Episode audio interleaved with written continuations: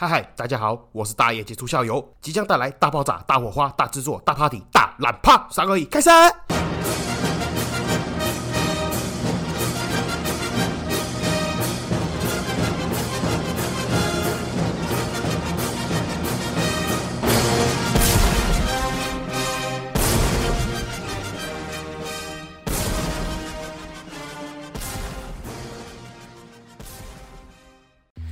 嗨嗨，这里是社会观察日记，我是大爷极速校友，欢迎回来。好，今天不知道要聊什么，那就来聊一下最近我说因为生意很好嘛，出现蛮多 OK，那很多神奇的 OK 事件，待会跟大家一一的详细解说一下。干，真的很瞎。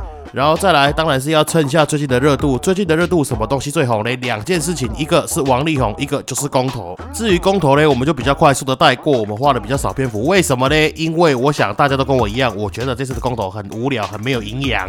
为什么会这样讲？我相信这个论述很多人都说过。哎，奇怪了，公投这么专业的问题，你怎么叫我们一群民众去投票嘞？所以你觉得像我这种读大业的，还是一些八加九啦、智能低下的人，他们可以去决定像核能这么专业的问题吗？甚至哎，来出进口的问题、国际问题耶，你叫我们去决定，我反而觉得这个很不负责任。这个不应该是你们政治人物要去决定的事情吗？说难听点，难道你今天如果出了事情，你要反推给民众说是因为你们公投问题导致这个状况？我觉得这个很不负责任吧。然后很荒谬的是，不管是正方还是反方，都有一些高学历、高知识分子拼命的想要跟我们这些听不懂的人解释到底是什么状况，然后还怕我们听不懂，还要用一些很白话文的方式来去解说。所以一群搞得清楚状况的人在帮一群搞不清楚状况的人解释清楚，让他们也可以一起投票。因为法律赋给我们。每个人的权利是，不管你是聪明还是笨蛋，你都有一票。哎，金酱汤嘞，太过专业的问题，麻烦你就留给这些专家去解决好吗？票多的赢，票少的输，这个是重点没有错。但是麻烦投票完之后看一下为什么的投票率会那么低好吗？请检讨，感谢你。还有一个重点，当然是我自己个人的想法了。为什么大家都不愿意投票？因为说句难听一点，这个很奇怪啊。公投的题目，哎，有多少是以前民进党支持的，现在变成民进党反对？多少是以前国民党支持的，现在变国民党反对？靠腰两边都一样，哎，换了位置，换了脑袋。我讲难听一点，这根本就只是一个提前的蓝绿对决而已。大型民调中心吗？莫名其妙。有去投票的人，我觉得根本也不在乎那个题目是什么了，只是反正我不支持他，我就一定抵制他到底。这种概念大概是这个样子啦。大家是不是这样想？我不晓得，但我自己也认为是这样子。好，继续到下一个话题。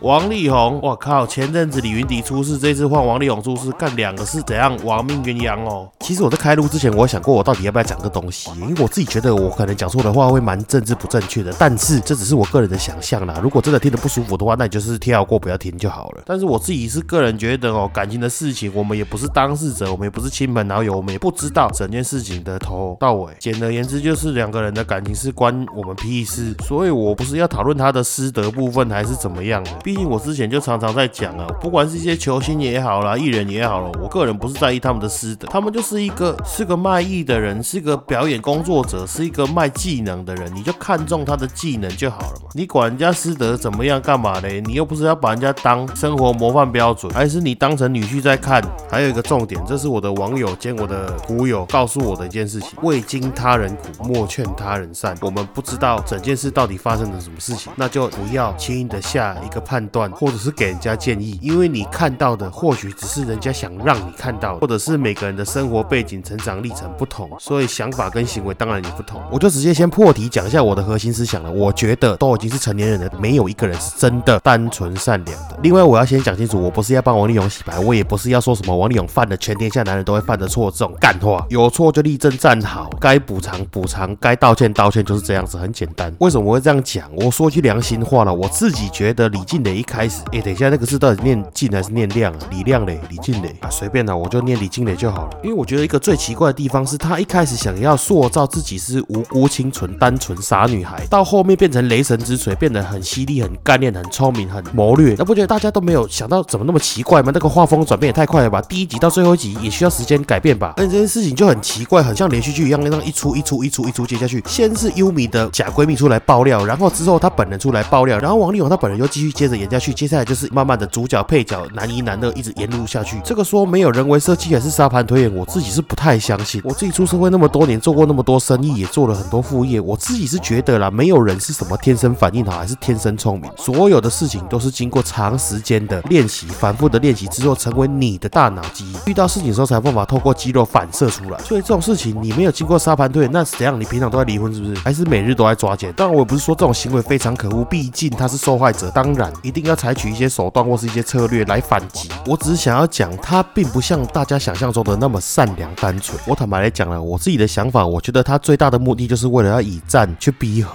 什么意思呢？新闻里面其实也有报道到，李静蕾跟王力宏在婚前他们就有签订一份协议书。我请教过我们家的代书，其实就是我弟啦，因为他们地震室代书就是处理不动产部分的法律问题，离婚的东西他们有处理过。那他的意思是说，再怎么蹩脚的律师或是代书，一定会在婚前协议里面附加一条，签完约之后基本上就照合约走，不能再要求上诉，甚至去请求夫妻差额请求权。至于什么是夫妻差额请求权，我简单解释一下，就是假设一对夫妻 A 跟 B，他们两个人结婚十年内，这十年内 A、B 嘞他们总共赚了一百万。那假设老公 A 嘞都在外面上班，老婆 B 嘞都在家里面相夫教子，帮忙带小孩。然而这里面赚的一百万都登记在老公 A 的名下。那这时候如果 A、B 离婚的时候，B 就可以要求说夫妻剩余财产差额分配请求权。什么意思呢？很简单、很直白的来讲，就是他们这十年内赚的钱，扣掉一些债权，还有补偿费之类的东西之后赚的人一人一半。以刚刚的 case 来讲，他们这十年内有现金闲钱一百万的话，虽然登记在老公的名下，所以就是除以二，老婆也可以分到五十万。为什么？因为老公在外面工作，老婆在家里面带小孩。哎，带小孩不是无偿的，你总不能因为想说老婆在家里面带小孩不知心，你就以为那个是免费劳工。你理当应该想象说，这这十年内赚的一百万，其实是夫妻两边分工合作赚得的。所以夫妻在婚后的财产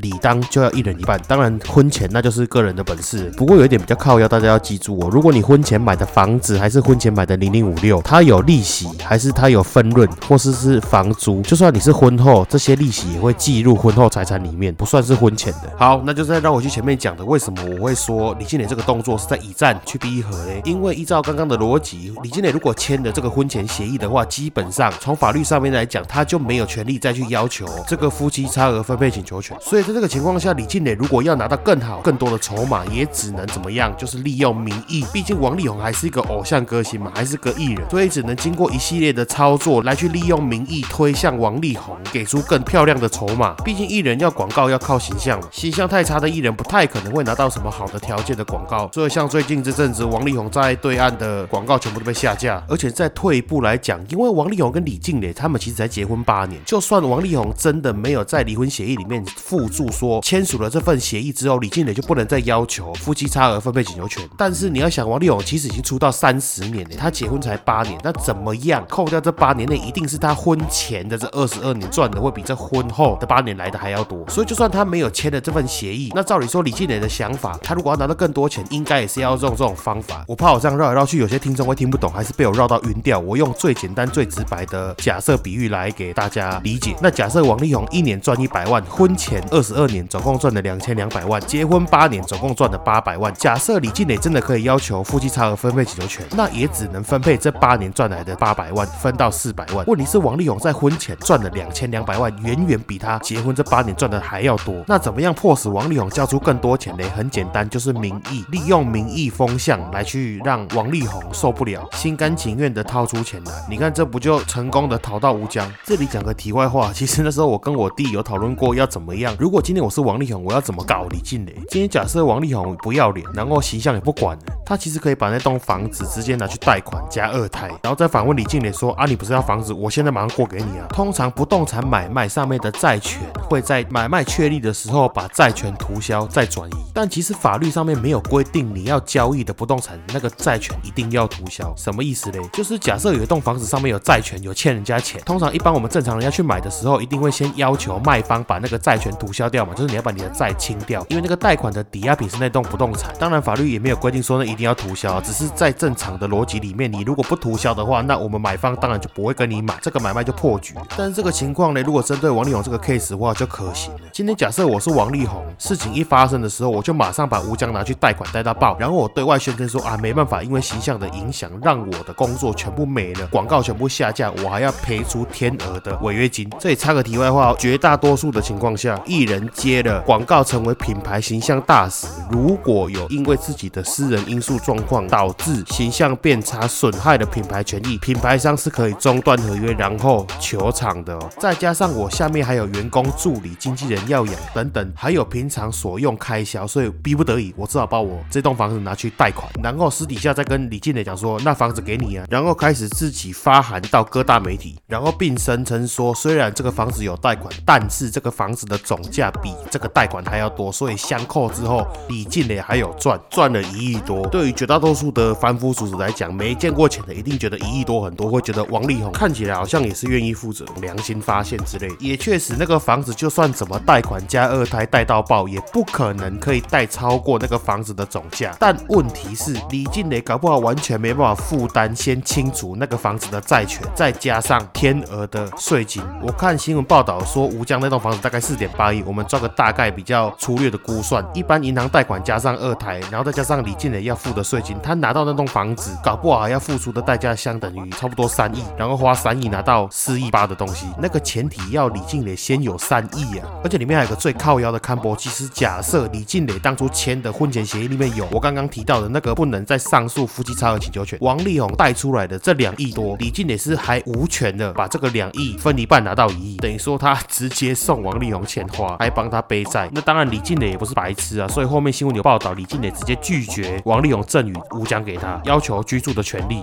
那再看到李静蕾说他不愿意接受吴江的赠与，只要求保障自己的居住权益。之后我跟我弟又开始讨论说，诶，那如果李静蕾这样做的话，那我们如果还要继续搞他的话，那要怎么搞嘞？因为当然我们也不知道实际上那个婚前协议怎么写，还有这个房子的居住权益的范围大概到哪里。不过说实话，如果今天我是王力宏，我真的不要脸的话，我会干脆直接把房子卖掉。那当然，如果王力宏单方面破坏婚前协议的话，把房子卖掉，李静蕾的部分是一定会去告他。但这种东西真的不上法院，不知道到底判出来会变怎样。但也还有一个重点的，这种东西上民事诉讼没有个两三年、三四年的，是不会有个结果。那当然，在判决之前，李静蕾还是要先找个地方落脚。为什么？因为这个 case 来说，王力宏本身他是所有权人，通常李静蕾会知道房子被卖掉的时候呢，应该是买家已经上房门的时候要赶人了，李静蕾才会知道自己房子被卖掉了。那当然，搬过家的朋友都知道搬家有多麻烦，尤其是你已经居住了好长一段时间，那个杂物之多，尤其是在发生事情的时候，还要叫临时赶人、临时搬家，那个真的头很痛。那为什么我会说这个上民事诉讼没有个两三年、三四年不会有个结果？在于李建磊只有说他要求不接受赠与吴江，但是要要求有居住的权益，不影响他的生活品因为单就居住权益这四个字，实在是可以无限延伸、无限遐想。如果上了法院，其实还真的不知道会怎么判。那延续到刚刚我讲的一样，我今天我是王力宏，我就说，当然原因在我，但是因为事情实在是出的太多了，以至于我现在工作全没了，还要付了天鹅的违约金，我实在是没有能力，也没有钱来去让李静蕾过得更好，百般无奈，我只好把房子卖掉了。那我一样会提供他们一个住所，阿波皮寮旁边的铁皮屋也是房子啊，也能住啊，这样是不是能满足他的居住权益？好，大概就是这个样子。当然前面这些都是我自己想的干话，天马行空的想象。当然我也不是跟李静蕾有仇啦，只是我的想法始终如一。我觉得没有人是真的单纯善良的，不管是王力宏还是李静蕾，尤其是当李静蕾说出他一分钱都不要，但是他只是不要小孩子的生活品质受到影响，我心里面就想说，啊，那不就是一样东西吗？你会去跟老板讲说，我不要你的薪水，只是我该拿到的一毛都不能少，啊，那不是废话吗？我觉得这就是单纯话术而已。你不要王力宏的钱，但是你要要求司机、保姆跟费用不能解雇，要续聘，然后你不要钱，但是小孩子每个月的生活开销、花费、教育经费还是要继续支出。其实一般听众有家庭有小孩的，就大概知道我在讲什么。以李静蕾这种算法，你仔细去想想，原本的工作人员、司机费用、保姆不要解雇，然后生活品质不要受影响改变。还有一个是最重要的是，有小孩的家庭就一定知道，基本上小孩的开销占一个家庭的比例很重。所以照李静蕾这种算法，其实已经把一个家庭基本正常生活开销算进去七七八八差不多。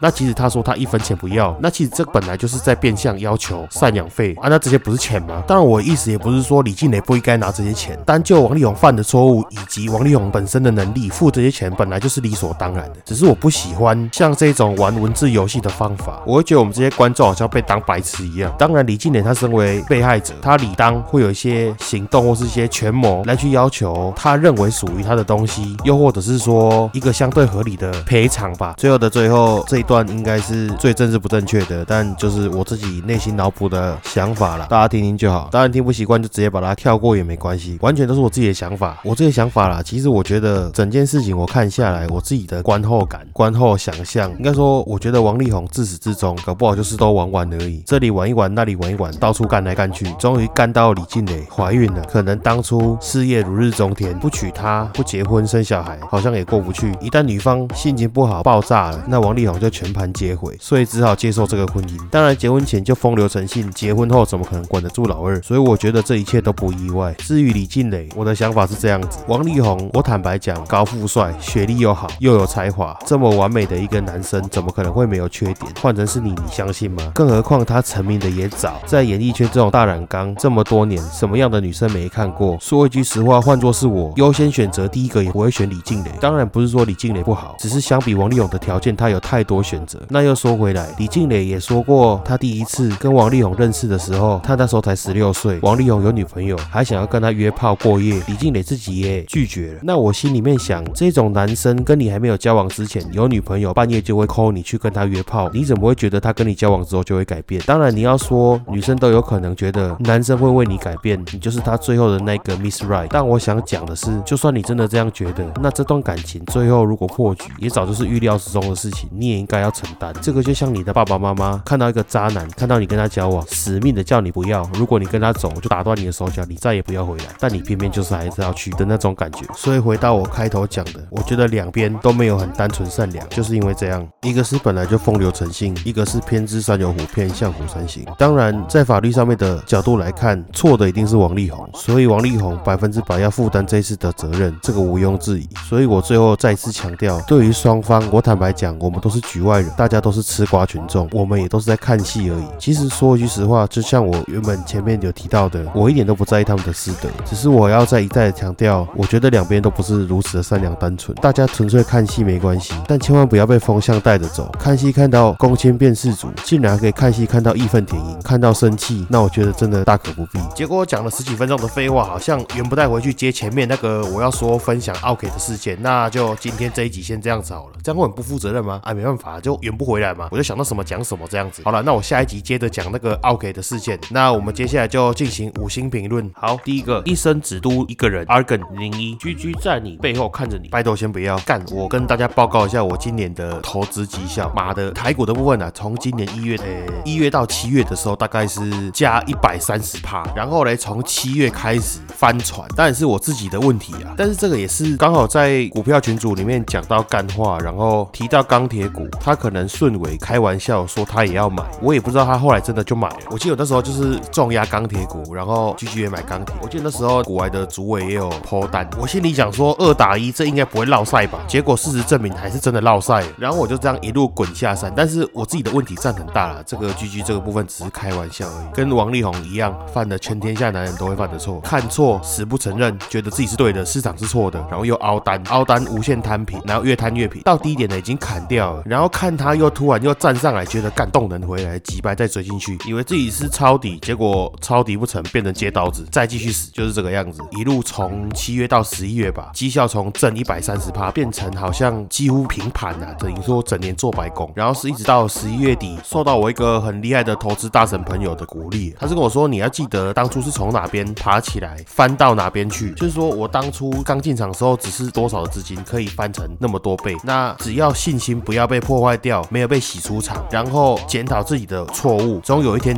你可以赚得回来。但是如果你就现在摆烂，然后放弃，那就是真的永远的已实现损益。到现在十二月一月才又变到大概正三十趴左右，干真的落赛。那至于美股的绩效，我其实也差不多啦。我记得从一月到十月、十一月的时候，大概是正七十五趴。然后应该是在 GG 跟我对决 Novavax 之前还是之后，我也有点忘记了，时间在过很快。然后十一月、十二月大修正嘛，直接从正七十五趴回到负两趴，超扯，真的超扯，一整年做白工。然后是一直到这几天才又回到大概正三十五趴左右。好，大概是这个样子。刚好趁着 Q&A，我也顺便回顾一下我去年的整年操作。好，接下来下一个五星吹爆 Angel Lin，这个 ASMR 有厉害，感谢你。哎，我记得那一次好像是我第一次从网络上面找素材做背景音乐，还有一些剪接之类的，弄超久。但是知道有人喜欢，那我就蛮开心的，感谢你。好，下一个五星给你当做被居居刚的医药费，弹幕苦手，好想吃看看金钱豹的炸水饺，但是没人陪我去